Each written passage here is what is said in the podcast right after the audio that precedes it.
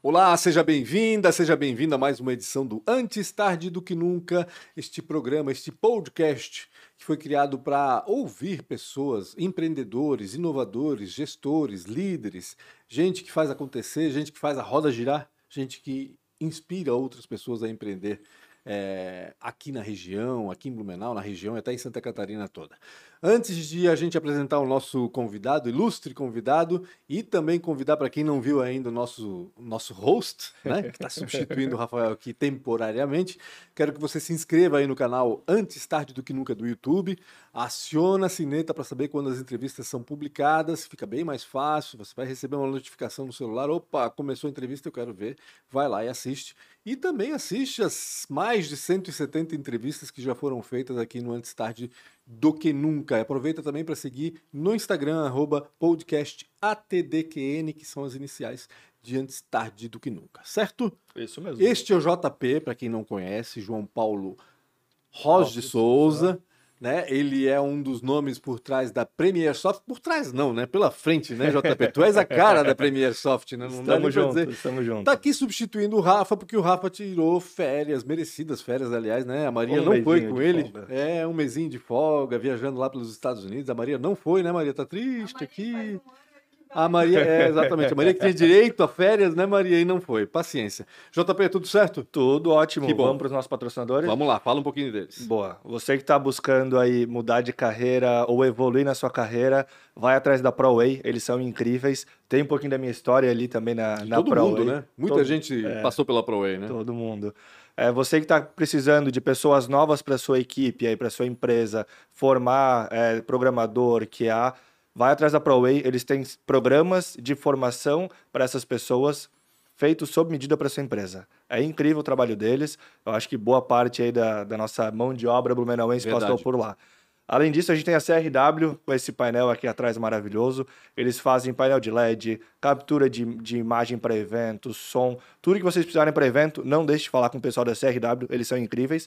Eu vi eles montando isso aqui em 10 minutos, hum. achei isso incrível. Loucura, né? Além da CRW, Isidoro Automóveis, é, oitava maior empresa de veículos do Brasil. Além de venda de veículo, eles também compram o seu veículo. Então, você está precisando comprar ou vender, liga para eles, acessa o site isidora.com.br.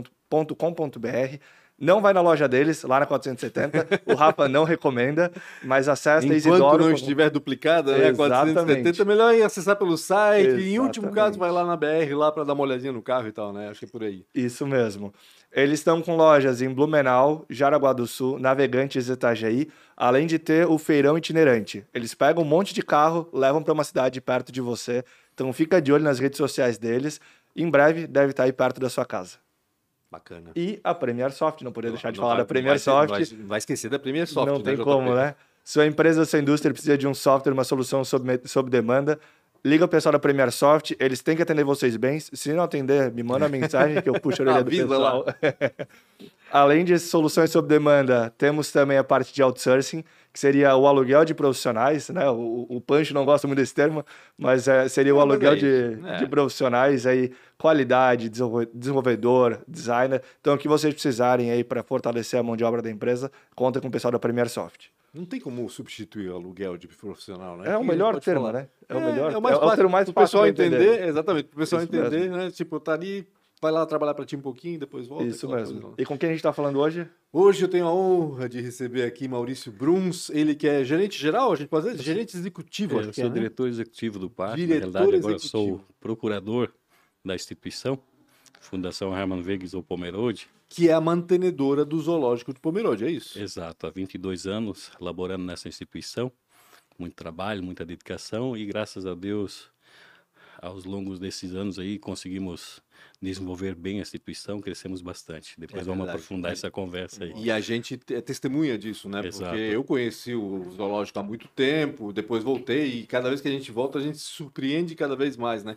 Maurício, tu falasse da instituição, me conta um pouco dessa coisa, porque todo mundo pergunta, né? Quem é o dono do zoológico? É público? É privado? Como é que funciona isso exatamente? No, na verdade, o zoológico, inicialmente vou fazer um pequeno claro, resgate claro. à história. O zoológico, eh, nós encontramos registros e bibliografias uh, desde 1924 já existia o zoológico de forma particular. Caramba. Ou seja, Na tá real- prestes a fazer 100 anos, então. Exato, só que pensar. aberto ao público, ele foi em 1932. Certo.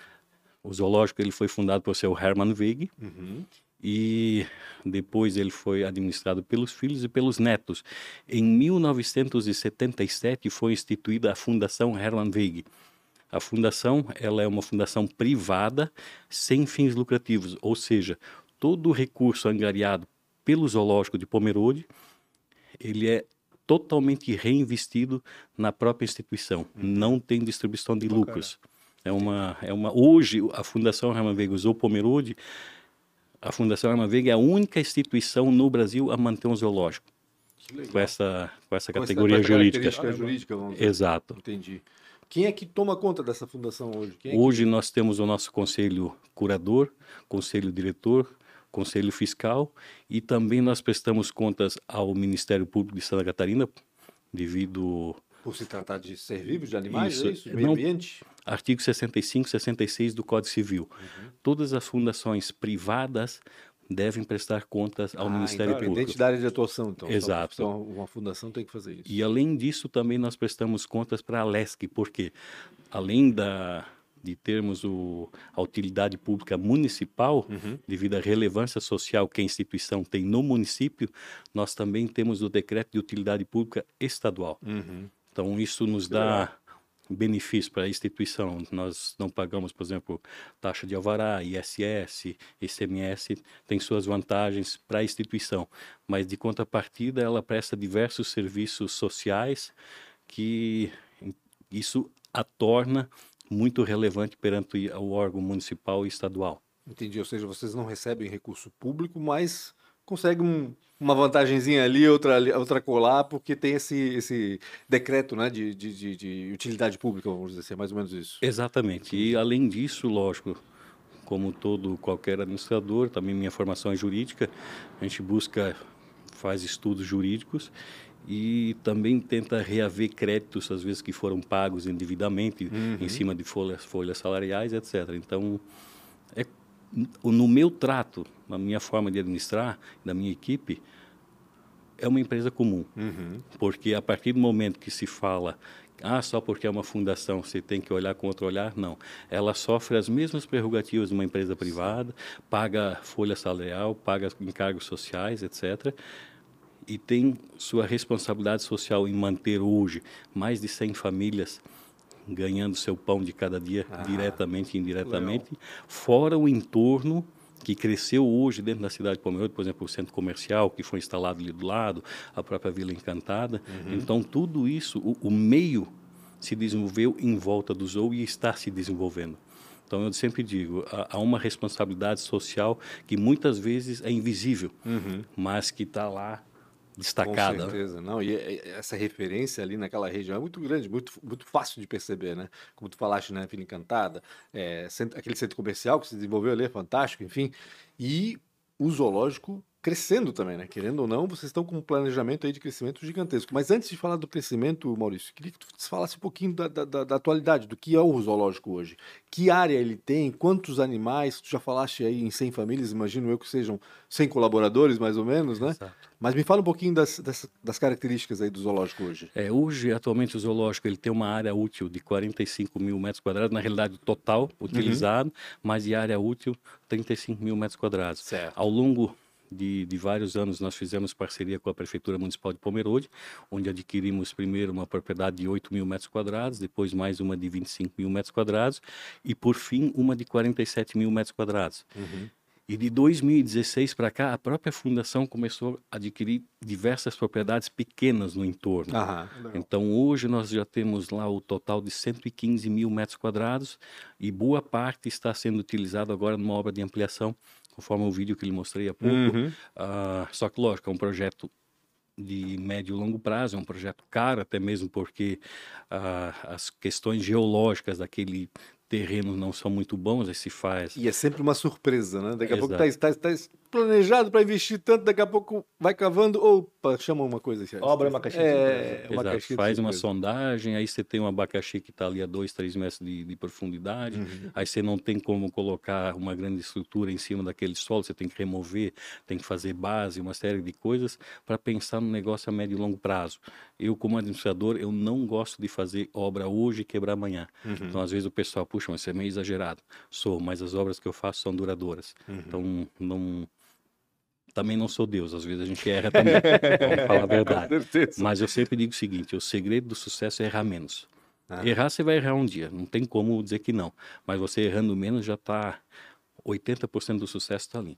Com certeza. Então, hoje, então, o zoológico, além disso, adquiriu mais uma propriedade recentemente de 68.500 metros quadrados, Enorme. Caramba. ah, que fica a cerca de 2 quilômetros de distância Uhum. do parque, porque lá localizam-se todas as nascentes de água que abastecem os bebedouros dos animais, dos Para preservar essa fonte, então. Exato. E além disso, além dos animais beberem água da fonte, a comunidade local também é beneficiada. Uhum. Inclusive, ali era uma área desmatada, era pastagem, etc. Agora nós vamos entrar com um projeto de recuperação de área e vamos deixar a natureza tomar seu curso. Que legal. Meu grande sonho, inclusive falei com nosso amigo Lauro Baca já, de transformar aquilo lá numa RPPN. Uhum. Ela tem as mesmas características jurídicas de uma unidade de conservação e uma vez feito esse registro, fica lá ad eterno. Né? Que legal. Então, eu acho que é uma pequena colaboração que a gente pode fazer, não Hum. Mais só para o né? zoo, É, mas também para a comunidade local, né? Quantos animais tem hoje lá? Hoje nós temos aproximadamente mil animais, pouco mais, pouco menos, mil, acaba. mil, população de mil. Né? Isso, em torno de São quantas 240 espécies, mais ou menos. 240 espécies. Isso, Exato. Caramba. Então, dessas 240 espécies, hoje, só para vocês terem ideia,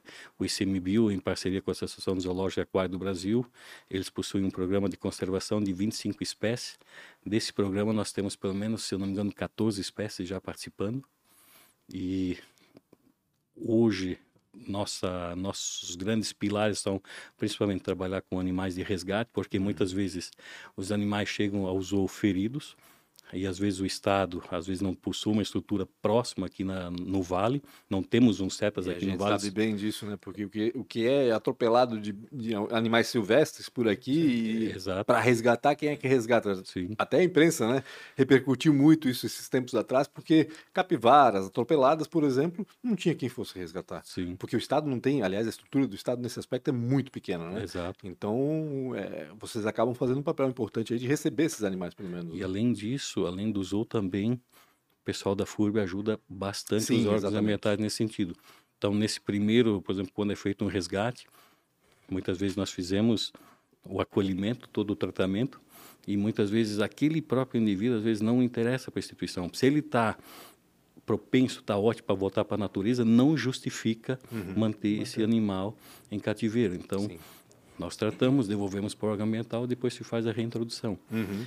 E, opa, é um animal que ficou sequelado, teve uma perna cortada, uma ponta de asa, qualquer tipo de anomalia que o torne frágil dentro da cadeia. Uhum. Então, esse animal, sim, esse permanece na instituição Entendi. até o fim da sua vida, né? Deve ser uma logística impressionante, né? Porque são seres vivos, né? e diferentes entre eles, porque, né? Tem mamífero, tem réptil, tem, tem aves, tem, enfim, tem de todo tipo, né? De, de animal, cada um com suas características, né? Ou seja, deve ter uma equipe apropriada para cada tipo de animal, para cada espécie, até quase. E como é que funciona essa, essa logística toda? Quem que trabalha de madrugada? Quem é que. Enfim, queria entender um pouquinho do funcionamento, porque a gente é fácil pra gente, né? A gente vai lá ver os bichinhos, ah, que bonitinho e tal, mas É, manter isso tudo ali deve ser muito complicado. E tem gente de madrugada, né? Essa também é uma, uma pergunta. Vocês É. trabalham quase 24 Sim, horas? porque tem animais com hábitos noturnos, né? Se for É, pensar. nós temos hoje na nossa ah, infra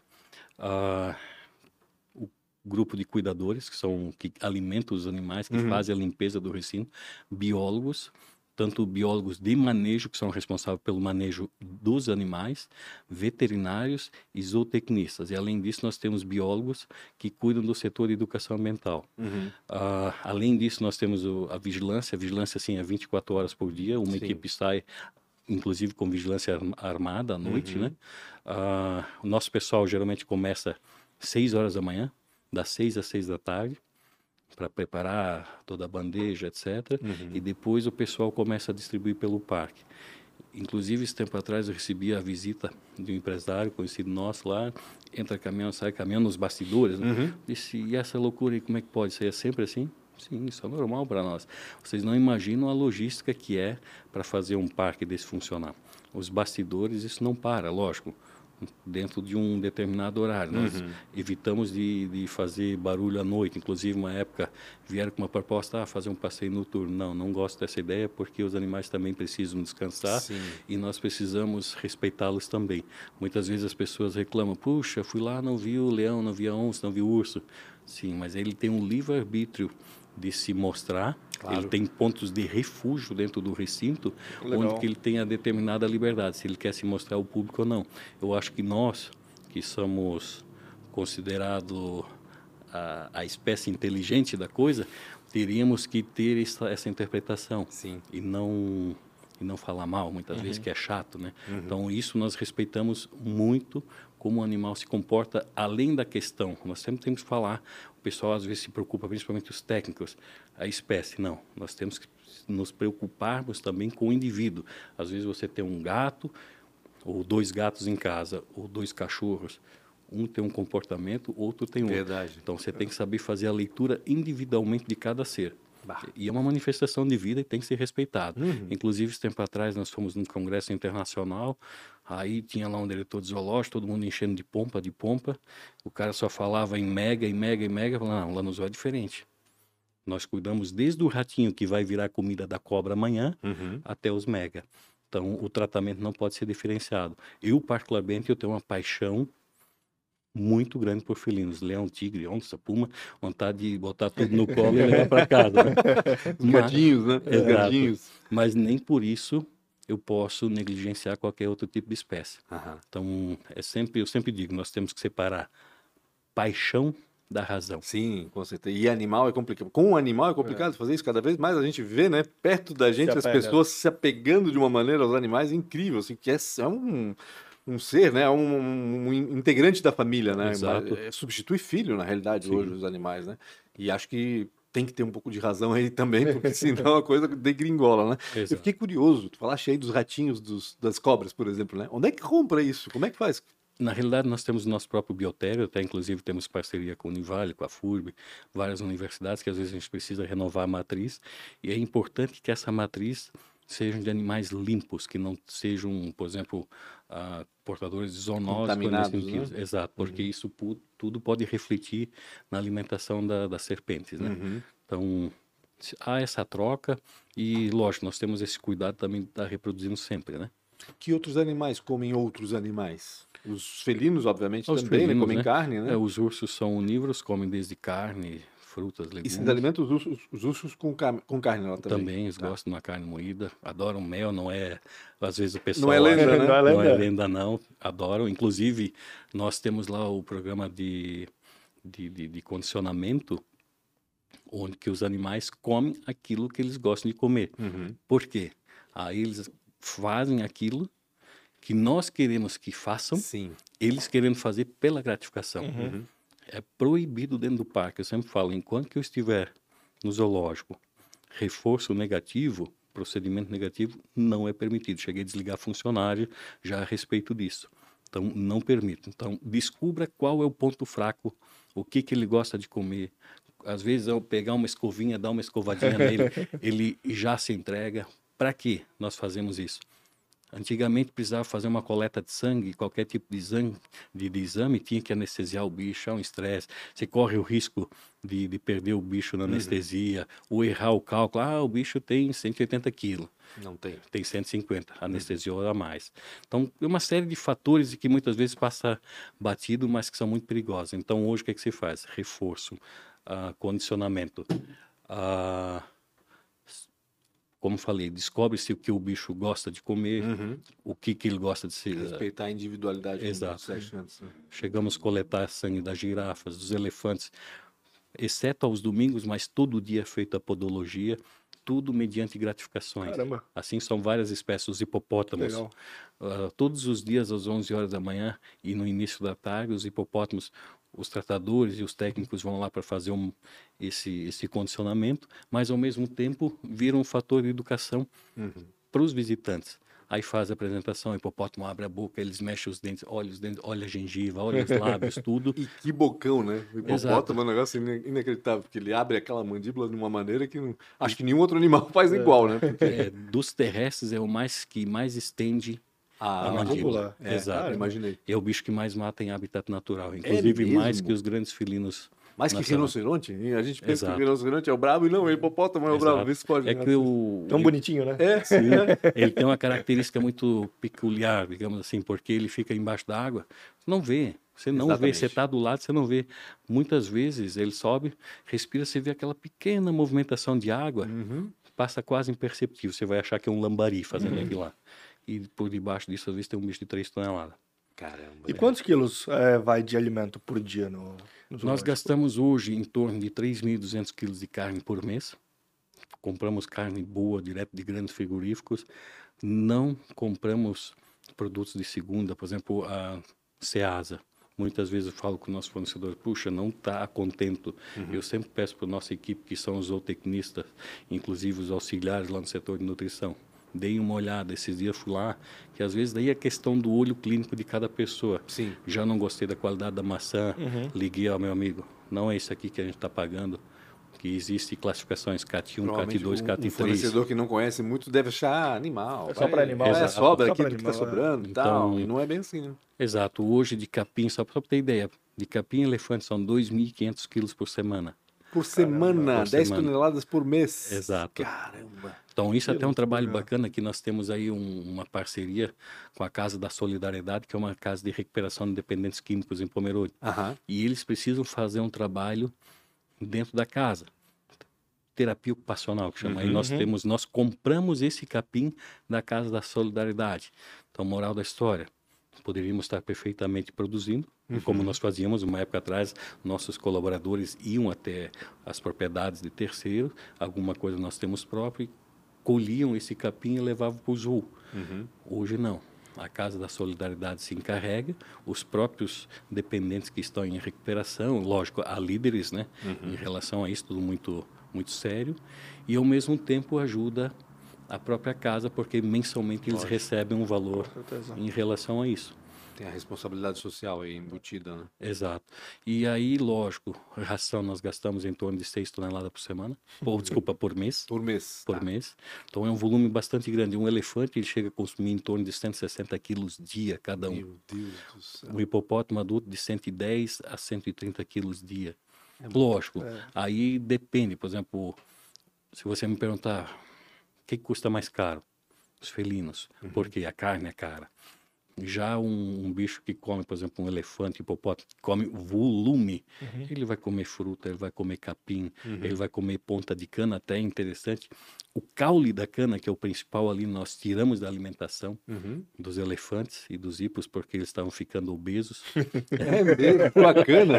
Exato. São pequenas peculiaridades que às vezes as pessoas não imaginam. Aí pegamos somente a ponta da cana, deixamos só um pequeno talo dessa, dessa cana, para eles terem um pouco mais de energia, Sim. principalmente no frio. E só que daí é um alimento barato. Uhum. Ele dá logística, mas o preço em Sim. si é barato, diferente da carne. Por exemplo, às vezes chega lá uma entrega de carne de 3 toneladas, 2 toneladas, você gasta 50, 70 mil reais assim num estalar de dedo. né? Rapidinho. Ah, Exato. E a carne ela já vem pronta para tirar ou tem que manipular ela lá ainda? É manipulada. Nós temos lá, por exemplo, a grande maioria vem em caixas, Uhum. umas até vêm em embalagens plásticas maiores, né? Mas depois ela passa por um processo de degelo. A carne nunca é colocada, por exemplo, tirada do freezer e vai direto lá para o tanque de gelo. Não, primeiro ela sai do freezer e vai para uma câmara fria com 5 graus, 4, 5 graus positivo. Ela sofre um degelo lento, até mesmo para ela não perder suas propriedades. Sim. E depois sim ela é tirada à noite e para servir de madrugada no dia seguinte. Aí sim, aí vem os zootecnistas e os auxiliares, processam aquela carne, que a gente tira, por exemplo, nervaturas, ínguas, deixar uma carne mais limpa né? e serve. Hoje, boa parte da carne que nós compramos, exceto a carne de frango, mas a maioria é tudo carne bovina e suína sem osso, Uhum. porque às vezes o animal ele fica com aquele osso lá rolando, só dá mau cheiro, só atrai mosca. Mosca da bichira, que daí no verão isso é Sim. terrível para grandes felinos. A mosca do chifre Uhum. é uma porcaria também, porque ela acaba fica ali pinicando a orelha do, do, do grande felino. E quando começa a sair sangue, ela se alimenta desse sangue, então temos que ter um cuidado bastante grande. E no verão, inclusive, nós chegamos a colocar um tipo umas bolhas, aí tem um, um hormônio que é utilizado, uh, que é atraído, que justamente atrai as moscas, ela entra dentro dessa bolha Entendi. e não consegue sair. Para não chegar no animal, no caso. Né? Exato. Então tem uma, uma, uma série de cuidados aí para cuidar da infestação, uma série de coisas. E principalmente cuidar do bicho, porque nosso alvo é cuidar do leão, da onça, do tigre, claro. todos os animais que ali estão, né? Qual é o animal que dá mais trabalho? Em termos de trabalho, eu acho. Tem que ter mais cuidado, que a alimentação é mais seletiva, que sabe aquela coisa mais. Putz, É. não, esse aqui a gente tem que dar uma. É, na verdade, isso é um caso, como falei, cada espécie tem sua peculiaridade. Sim. A girafa tem que tomar muito cuidado, as próprias zebras, por causa de cólica, né? Uhum. Ah, é? Elas, os elefantes também, eles ganham cólica. Para quem é criador de cavalo, sabe o que eu estou falando. Entendi. É a mesma coisa. Bicho grande, por exemplo, quando a gente fala de bicho grande, são mega mamíferos. Uhum. Morrem de duas formas: pé ou boca. Ou que não entra pela boca, porque, por exemplo, chega uma certa idade, ela chega, por exemplo, na, numa certa. Chega na velhice, é um bicho considerado idoso. Aham. Aí, muitas vezes, ele come, mas para de absorver todas as vitaminas que ele precisa absorver. E um bicho que eu zelo muito, tenho muito respeito, muito cuidado, são os chimpanzés. Uhum. O chimpanzé é um bicho extremamente inteligente, então requer muito cuidado. E lá nós fizemos quatro alimentações por dia no chimpanzé, até mesmo porque para sempre ter algo novo, interagir bastante com ele e nada melhor que uma comidinha fresca, né? Uhum. Então É o mais próximo da gente também, né? Ou seja, começa a ficar mais exigente, mais chato, né? Mais seletivo, né? Não quero comer isso, não, eu quero um negocinho melhor aqui. Só para vocês terem ideia, esses dias atrás, antes de começar o inverno, nós fizemos um investimento pesado. Tínhamos lá os condicionadores de ar do chimpanzé, do setor dos micos, todo aquele setor dos micos. Uhum. A retaguarda daqueles recintos são todos climatizados. Caramba. Por quê? Por exemplo, nós temos lá o mico-leão dourado, o mico-leão de cara dourada, temos o mico preto. Nós somos a quarta zoológico no mundo a produzir essa espécie. Então, como, ela é, é- como eles ocorrem numa região quente, é óbvio que quando esfria aqui os bichos vão sentir. Então, compramos quatro condicionadores de ar novos e foi instalado naquele setor. O chimpanzé tinha lá um condicionador de ar que estava meio que hora ia, hora não ia, era mais hora técnica, arranca fora e compra um de 60 mil BTUs novo. Então hoje ele chega lá, ele tem, tanto é que ele tem a parte superior dele, tem uma escada que ele sobe, que é o quarto dele, climatizado, tem a rede, aí é colocado o Tifton, ele puxa, faz o colchãozinho Aham. dele, a gente monitora às vezes pelo sistema de monitoramento, ele está lá fazendo a caminha dele e curtindo aquele momento. Aí que eu digo que nós humanos temos que respeitar Sim. A individualidade de cada um. né? Exatamente, porque muitas vezes, puxa, hoje está 17 graus. Às vezes para nós humanos também não está agradável. E para o bicho também não está. Ele vai lá para o ambiente dele, está lá em 26 Fica graus. quietinho lá porque lá tá Exato. gostoso. exatamente. Lá ele tem o bebedouro de água dele, ele tem o comedor com, com comida, que é servido quatro vezes por dia. Inclusive em dias mais agradáveis, o pessoal serve até alguma coisa fora para ele. Se ele quiser, ele vai comer lá fora. Se ele quiser, ele come na, no, no- na área de manejo dele. Uhum. Então, como volto a falar, esse é um animal que eu respeito muito, Sim. muito, porque é um bicho que ele vai atacar por inteligência, não por instinto. Entendi. Tem muita diferença, né? Hoje um leão, por exemplo, se tiver a fuga do leão, ele sai correndo, ele fica transtornado, muitas vezes não sabe para onde vai. Uhum. Ele pode te atacar por se sentir acuado alguma coisa, mas se você se retirar, é capaz de passar correndo por você e não fazer nada. Uhum. Já um chimpanzé não, se ele te marcou por qualquer coisa, ele te reconhecer, agora vamos Ele vai conversar. atrás. Exato. É vingativo. Exato, tem que tomar muito cuidado, né? Muito cuidado mesmo. Isso com todas as espécies, Uhum. porque como a gente estava brincando anteriormente, o próprio saguia, pequenininho, fofinho, todo mundo quer pegar no colo, mas ele tem uma presinha de quase um centímetro. Dependendo como for manejado, Faz um estrago. centímetro já faz um estrago bastante grande. Eu Imagino. Maurício, eu tenho uma curiosidade, porque assim, o, o, aí que o, o- o zoológico tem praticamente 100 anos, né? Foi aberto ao público na, na década de 30. Obviamente que naquela época, meu Deus, Pomerode era uma coisinha minúscula, imagino eu, né? Devia ser uma vila praticamente. E hoje o zoológico está numa área bem central da cidade, né? Ou seja, está praticamente no centro da cidade. A gente costuma ver os zoológicos na periferia, onde tem mais espaço, justamente. É, isso se transformou de alguma forma num problema Porque, assim, a gente sabe que, por exemplo, na área urbana de uma cidade, geralmente não pode se criar bichos, né? Não pode ter uma criação de porco, uma criação de galinha, por exemplo. Até onde isso é problema para vocês? Ou se existe, imagino eu que não exista nenhum planejamento para sair dali também, porque vocês estão investindo em terras ali também, né? Exato. Na realidade, o que, que aconteceu, Pancho? Quando nós assumimos a, administração do parque, essas propriedades que foram adquiridas com a prefeitura de Pomerode em parceria, depois outras propriedades também que nós fomos adquirindo, Hoje isso nos deu um pulmão bastante grande uhum. de estacionamento Sim. e de retaguarda também que a gente consegue. Tanto é que cercou toda a área, fizemos um projeto especial, porque a nossa delimitação é tudo com 3,5 metros e meio de, de altura. Uhum. Inclusive tivemos audiências públicas em relação a isso. Então, hoje o zoneamento ele permite isso. E o, e o zoo é uma situação especial, Sim. porque até mesmo antes de Pomerode ser emancipado, o zoológico existia. Sim. Pomerode fazia parte, era distrito do município de Blumenau, é. pertencia a Blumenau. Exatamente. Então... É verdade, porque essa, a, a, a, separação foi na década de 30, justamente. 38, se não me engano, 34, não lembro agora exatamente. Não foi 50, até com... Teve uma parte sim, em 30 e uma parte em 50. Pode isso. ser que de Pomerode tenha sido em 50, é verdade. Então, verdade. isso hoje, o que, que acontece?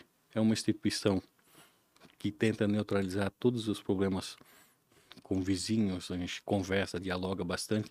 Fizemos muito trabalho, um trabalho muito sério, justamente para combater odores. Temos lá as nossas composteiras que funcionam muito bem, que antes nós gastávamos milhares de reais durante o mês para mandar esse material embora. Hoje nós utilizamos esse material 100% dentro da instituição. Que legal. Fizemos todo um trabalho de captação de esgoto dos vizinhos, por exemplo, como antigamente as casas eram num certo nível tinha estradinha de barra, a prefeitura, eles fizeram na época o asfalto e não conseguiram jogar a rede de esgoto dentro da, da rede pluvial, uhum. acabavam jogando dentro da instituição. Nós fizemos um investimento grande, uma captação de esgoto, fizemos lá, sabe aquelas filtros e fossas gigantes que usam em prédio? Uhum. Quatro anéis daquele lá, dois de fossa, dois de filtro, justamente para devolver essa água muito melhor do que a gente captou. Essa água, na realidade, corria dentro da propriedade do zoo, Sim. canalizamos tudo e depois, o final, a saída dessa água ela é tratada como uma zona de raízes, que tira os metais pesados, nitrogênio e tudo mais. Então, acho que essa relevância hoje cria essa certa uh, imunidade para a instituição. E, além disso, hoje nós somos o único zoológico no Brasil também patrocina diversas modalidades esportivas. Olha. Nós patrocinamos desde o como é que é, desde o sub-9 ao sub-17 do futebol de salão. Uhum. Inclusive, che... de Pomerode, no Pomerode, caso? a PF. Uhum. Chegamos, inclusive, a patrocinar o BEC aqui do Blumenau, a PAB do é basquete. Verdade, é verdade, agora que eu lembro desse é. que nos E aí nós temos o atletismo também de Pomerode, ciclismo, que já patrocinamos também. Então, isso me deixa muito feliz porque uma certa vez a, os meninos lá do ciclismo não tinham patrocínio nem para comprar as vestimentas, nada. Aí começaram a competir, dias depois já mandaram no WhatsApp uma fotinha erguendo um troféu. Ah, então isso acho que é muito importante. Lógico, isso está dentro da nossa cota de marketing, porque uhum. hoje dentro do planejamento, dentro de um business plan, a gente acaba individualizando todas as rubricas por cotas. Uhum. Então, além de ser um trabalho social, mas ele está contemplado dentro de um centro de custo. Uhum. Isso que é importante. E aí, os portadores de necessidades especiais também não pagam. Ah, então, tem uma série de, de, de, de atividades que são feitas que, as, que a comunidade quer bem usou. Então é muito raro se achar alguém que se insurja ao projeto. E até mesmo porque hoje já estamos quase ocupando mais da metade daquele quarteirão, né? Uhum. Se, se não mais. Legal. Eu tenho uma pergunta, eu queria saber de onde é que surgiu esse amor aos animais. Isso é uma longa história. que tu fala assim com, com amor, com. É, tu falaste que ele veio da área jurídica, é, né? É, é, o gestor da coisa toda, né? Mas para trabalhar ali, com certeza é, tem que gostar de animal também. Vamos voltar ao meu passado. Vamos lá. Infância. Eu sou nascido aqui em Blumenau, mas me criei na região do Alto Baú, Ilhota, no ah. interior mesmo. Então, desde pequeno, meu pai sempre tinha criação de gado, porco, caprinos, ovinos, galinha, pato, ganso, tudo que você puder imaginar. Então, sempre gostei, sempre gostei dessa área. E aí, isso era interessante. Um dia, meu pai tinha uma, uma cabeça de gado, estava prestes a morrer, estava mal, né?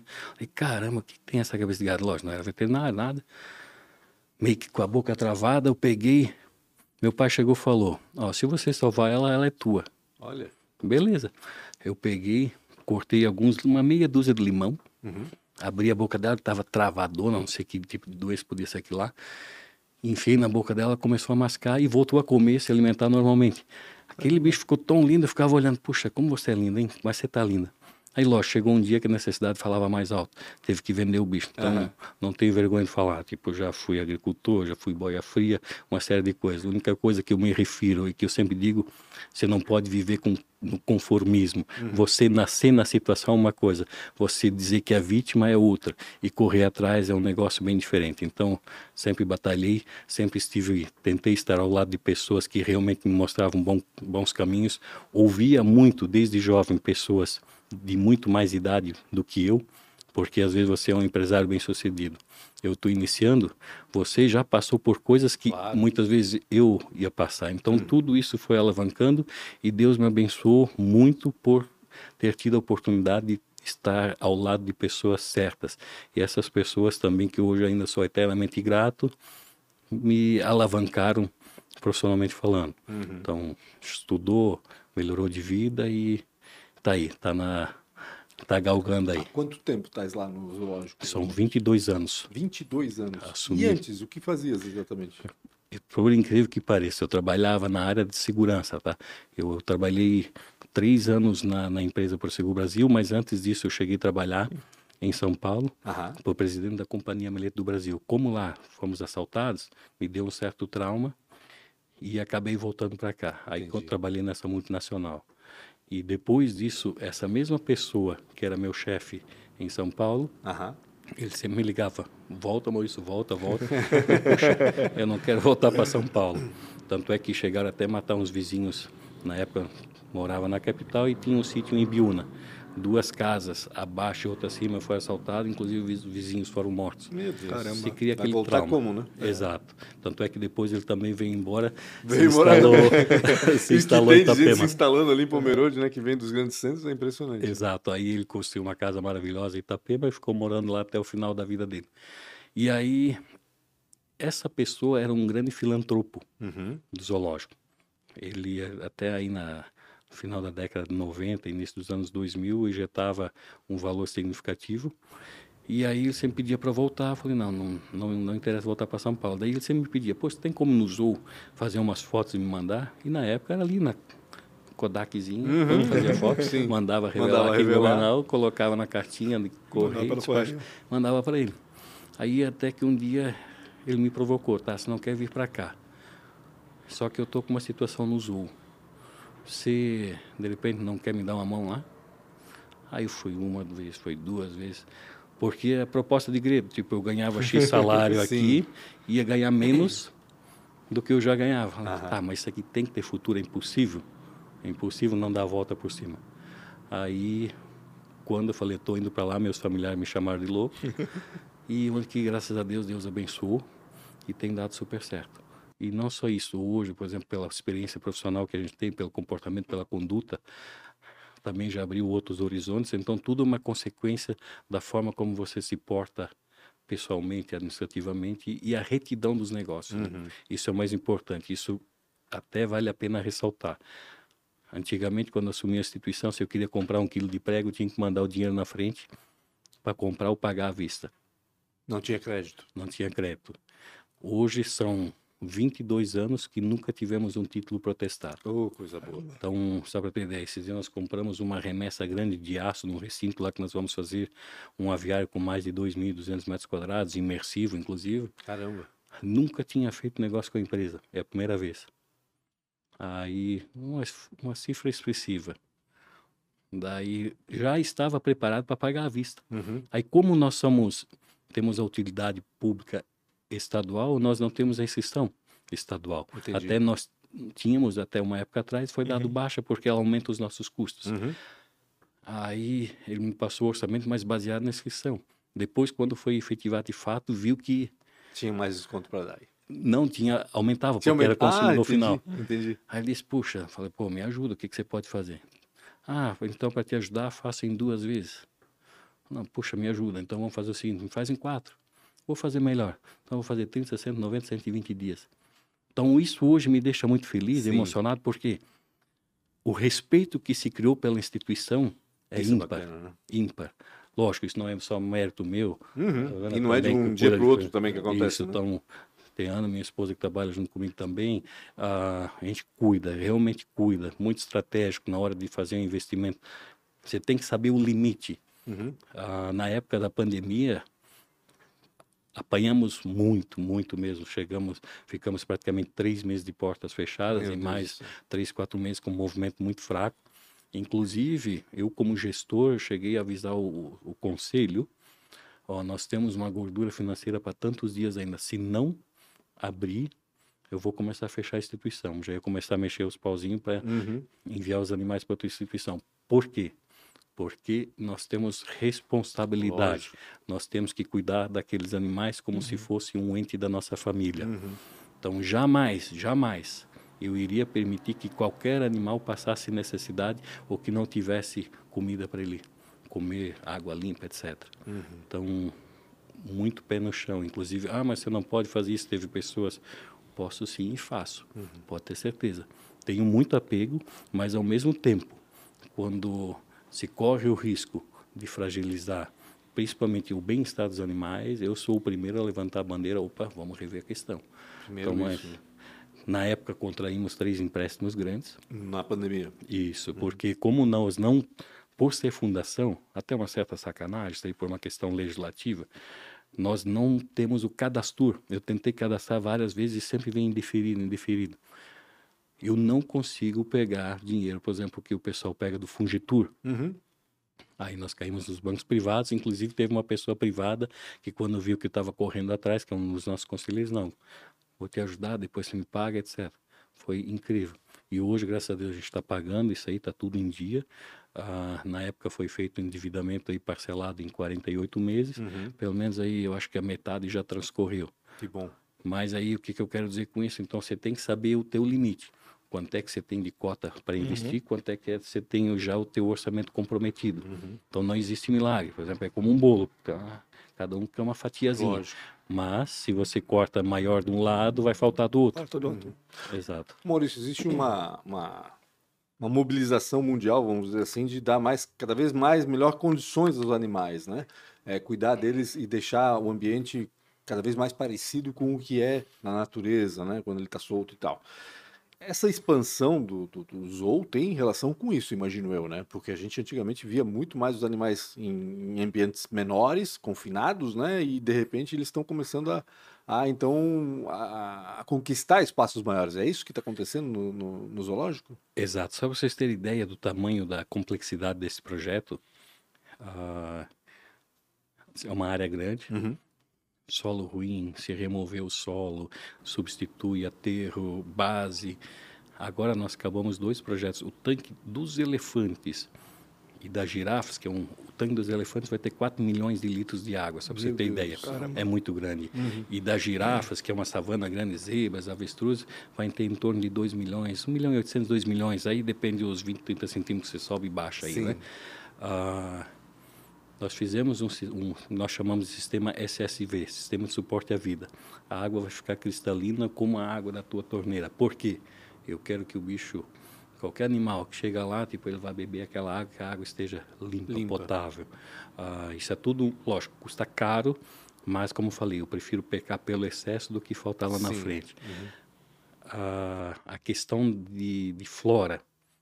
No setor asiático, nós plantamos plantas asiáticas. Uhum. No setor africano, até baobá nós plantamos, para ter É mesmo? É, então, justamente para tentar imitar o máximo possível. Agora nós estamos analisando as gramíneas que mais se parecem com o habitat de cada animal. Entendi. Então, inclusive, lá já teve um Legal. canteirão que foi feito enorme para fazer a reprodução de uma determinada grama que vai ficar dentro do recinto do elefante, que tem mais de 10 mil metros quadrados. Que bacana. Justamente para buscar essas características. Lógico, daí tem a questão de, como falei, de água, sombra. Aí foram feitas ilhas de pedra. Uhum. o bicho é muito forte. Um macho adulto chega a 5 toneladas. Para Uhum. ele pegar um pé de árvore, ou ele quebra hoje, ou quebra amanhã. Se não quebra hoje, quebra depois da manhã. Sim. Então fizemos taludes grandes, assim, uma montagem com pedra, aquelas pedras de detonação. Aham. Aterramos uns dois metros e meio, três metros de altura. E lá em cima nós plantamos a árvore. Já compramos duas carretas de árvores que vieram de uma de uma empresa de São Paulo que tinha árvores grandes já para ganhar tempo, porque a natureza ela Sim. demora. Tem pra seu Demora, tempo, né? Tem seu tempo, Exato. exatamente. Então, hoje nós estamos fazendo o máximo possível para tentar copiar os elementos que estão naquele bioma para oferecer para o animal. Legal. E essa área nova agora, uma vez liberada, que os animais vão ser transferidos, aí toda essa parte atual vai também passar por uma reformulação grande. Sim, imagina. Aí nós teremos lá o América do Sul, Uhum. Ásia e África. Então acho que tudo bem segmentado, né? Legal. Além da- das entradas, né, do, do, do custo do ingresso, como é que o o Zoo se sustenta hoje? Eu posso entrar em algum lugar e fazer uma doação como pessoa física? Ou Pode. não? Como é que funciona isso? Pode, pode fazer uma doação direto para a fundação, sem problema algum.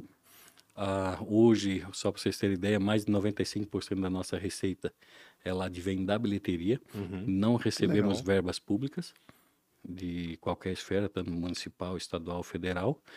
Ah, temos parceiros, por exemplo, hoje nós temos um projeto lá chamado Projeto Arca de Noé. Na realidade, são parcerias com empresas, parceria publicitária. Por exemplo, por força de discussão normativa do IBAMA, eu preciso que cada recinto, cada espécie seja identificada com uma placa educativa Certo. que fala toda a descrição do animal, comportamento, de que se alimenta, etc.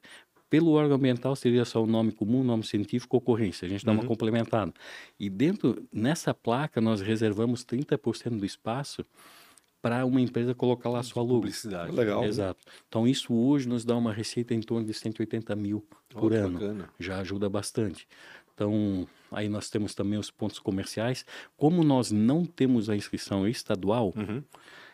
e para nós ativarmos a inscrição estadual, nós teríamos literalmente ah, tributados em cima de todas as nossas operações. Por exemplo, boa parte das rações que são especiais acabam vindo de outro estado. Entendi. Aí paga-se de FAO, um monte de coisa. Uhum. Hoje a instituição é imune em relação a isso. Então, hoje, todos os pontos comerciais são terceirizados Uhum. porque não vale a pena você pagar imposto em cima de um Claro. monte desses, sendo que a tua arrecadação nesses serviços são pequenos. Então, E quantos pontos são? hoje nós temos uns 4, 5 pontos dentro do parque. Geralmente alimentação. É, temos lanchonete, temos loja de artesanato, tem Uhum. lojinha de souvenir, ah, aí tem um restaurante maior também para quem quiser passar o dia almoçar. Entendi. Aí tem lá um outro, uma lanchonete mais finger food para quem quiser um cafezinho, um caldo de cana, Legal. Bem diferenciado. Tem um estúdio fotográfico também. Ah, tem estúdio fotográfico também? É, que daí faz a montagem com chroma key, Ah, negócio diferenciado, né? entendi, entendi. Não, pensei que iam colocar o chimpanzé lá para fotografar aquele pessoal. né? o Maurício, falando em chimpanzé, né? Tu falaste aí do chimpanzé que requer um. Não é que tu acha que tem um cuidado maior, tal, os bichos maiores que realmente né, precisam de mais atenção em, em certos aspectos. Mas e, e o bicho homem? Como é que lida com tudo isso? Porque quantos visitantes vocês recebem por ano? E, e como lidar com tudo isso? Quais são as dificuldades em lidar com o público que está no zoológico? Porque a gente sabe que às vezes o pessoal não entende, né? Por exemplo, a questão do urso. Ah, o urso ficou lá na caverna, não consegui ver o urso. E como assim? Paguei para ver e não estou vendo? né? Existe isso mesmo? Como é que funciona essa relação com o, com o visitante? Existe, existe bastante, só que hoje, graças a Deus, o nosso público, na sua grande maioria, são famílias. Uhum. Muitas famílias. E graças a Deus é um público seleto, diferenciado, ocorrências mínimas, mínimas mesmo. Teve, eu acho que ao longo de 22 anos, eu pessoalmente fui tirar duas pessoas dentro do parque. Uma Caramba. porque estava embriagado, já chegou na instituição embriagado, estava atrapalhando e incomodando os demais É, familiares, não mexendo tem, né? Com as outras famílias, ó, tá aqui teu dinheiro, por favor, está sendo retirado, se convidado a se retirar, porque eu prezo muito pelas famílias. Claro. Então cabe É. a mim respeitar e oferecer uma Sim. estrutura. E para as crianças, né? Ver Exato. tipo E a questão da segurança também. Hoje nós pensamos e repensamos várias vezes, por exemplo, ah, vamos fazer um recinto novo. Uhum. Você vai mandar teu filho para instituição com uma lotação de ônibus, excursão de escolas. Uhum. Essa criança tem que estar segura. Então hoje a gente tá, inclusive já remodelou praticamente tudo, cercas numa altura adequada, segue à risca as normas do bombeiro, porque antigamente se colocava, por exemplo, as travessinhas na horizontal, hoje é tudo na vertical. Então tem um porquê daquilo lá. Uhum. Ah, a questão às vezes do Ah, eu fui lá, não vi o bicho. Aí muito mais é uma conversa. Às vezes as pessoas mandam mensagem, todas as, a, as perguntas, indagações que são feitas em todas as plataformas das redes sociais são respondidas. Uhum. Não passa nada em branco. Então, muitas vezes falta de esclarecimento, falta de informação. E essa informação é repassada ao cliente. Nem que ela vá depois que ele já foi ao parque quando ele Entendi. faz a crítica. Uhum. Mas então é levada essa informação ao visitante. Mas hoje todo mundo tem informação. É, é tanto, por exemplo, tanto programa que, que é produzido dentro de zoológicos, né? No, no- que a gente vê no Sim. Animal Planet, não sei o quê, que o pessoal já deve ter informação de como funciona, já sabe mais ou menos, está um pouco mais conscientizado, pelo menos, acho, né? Deve, deve facilitar de alguma forma ou deve até complicar em alguns casos, mas enfim. Ajuda bastante, tá? Aham. Ajuda bastante, porque muitas pessoas, por exemplo, semana passada eu falei com uma família de Itapema, Mato Grosso, tudo quanto é lugar, tipo, puxa, ah, eu vi tal matéria no, por exemplo, eu vi no Animal Planet, ah, vi em tal canal. Então, de uma forma ou de outra, as pessoas que acabam frequentando o parque têm fome de conhecimento. Uhum. Então, a partir do momento quando você não informa ou não sabe transmitir, é complicado. E além disso, nós temos duas biólogas, por exemplo, quando não tem grupo escolar, que ficam o tempo todo, lógico, faz as questões administrativas Sim. dela, mas ao grosso modo ficam no parque justamente achando alguém, opa, você está em dúvida, o que, que eu posso te Que legal. ajudar? Claro, Então legal. isso também ajuda bastante. bacana demais. JP, Maurício, o papo tá muito bom, mas eu preciso te fazer quatro perguntas. Vamos as lá. quatro últimas Quatro perguntas últimas do, perguntas. É, qual foi a maior dificuldade ou uma péssima escolha que tu vê na, na carreira? Olha, eu não tenho, acho que eu não tenho frustração em relação a isso, tá? Se tivesse que refazer tudo de novo, com certeza. Eu sempre digo, por isso que eu respeito todo mundo. Por exemplo, hoje eu chego no parque, muitas vezes vem a, desde a faxineira, o, o jardineiro, o tratador, todo mundo, ou eles vêm me cumprimentar, eu vou cumprimentar eles. Uhum. E o que eu digo é o seguinte, nós vivemos ciclos. Hoje, graças a Deus, a gente vive um ciclo que está bem, mas o, o mundo dá volta, amanhã você pode estar lá embaixo. Sim. Eu não tenho frescura. Então, Mas a pandemia foi um, momento crítico, por exemplo, porque tu disseste que estavas a ponto Sim. de começar a fechar o negócio, né? Exato. Quando Nesses 22 anos que estás lá, tu achas que a pandemia foi realmente um momento mais, mais complicado ou não? foi complicado, extrema, eu acho que de todos os mais graves que aconteceu. Em 2008 também nós tivemos aqueles fenômenos aqui de deslizamentos e tudo mais. Isso nos atrapalhou bastante, bastante mesmo. Só que eu acho que não foi tão grave quanto A pandemia. A pandemia. Porque daí Pandemia. parou tudo, né? Fechou parou. as portas. Exato. É. E até mesmo porque o setor turismo turístico ele foi o penúltimo a voltar, né? Que o último mesmo É. foi o pessoal do que tem casa noturna, as Uhum, bandas dos de música, tudo mais, dos eventos, né? Isso Verdade. mesmo. Quem que foi uma inspiração ou mentor pra ti na, na vida?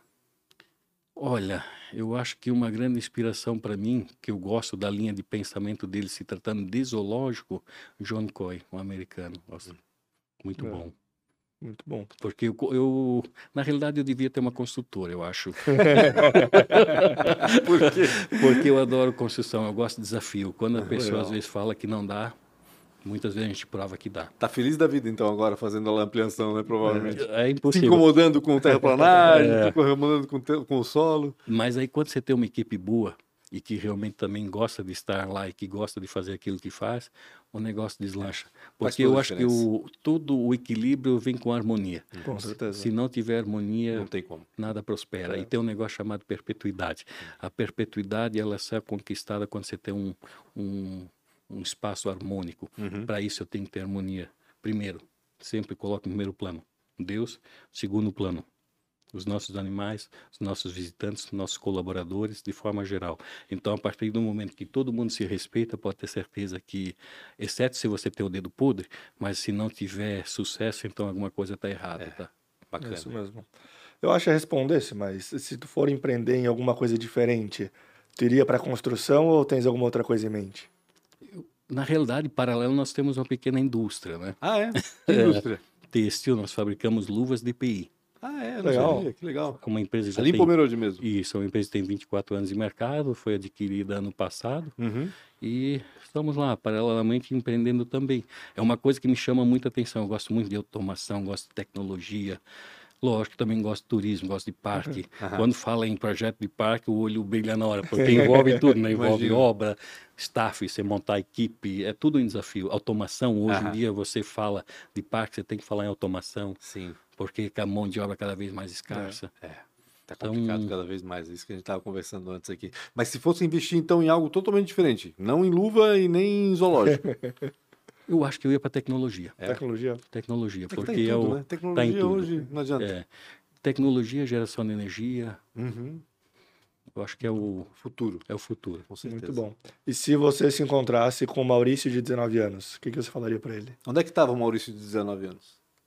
Maurício, 19 anos, ele já estava aqui em Blumenau, Aham. né?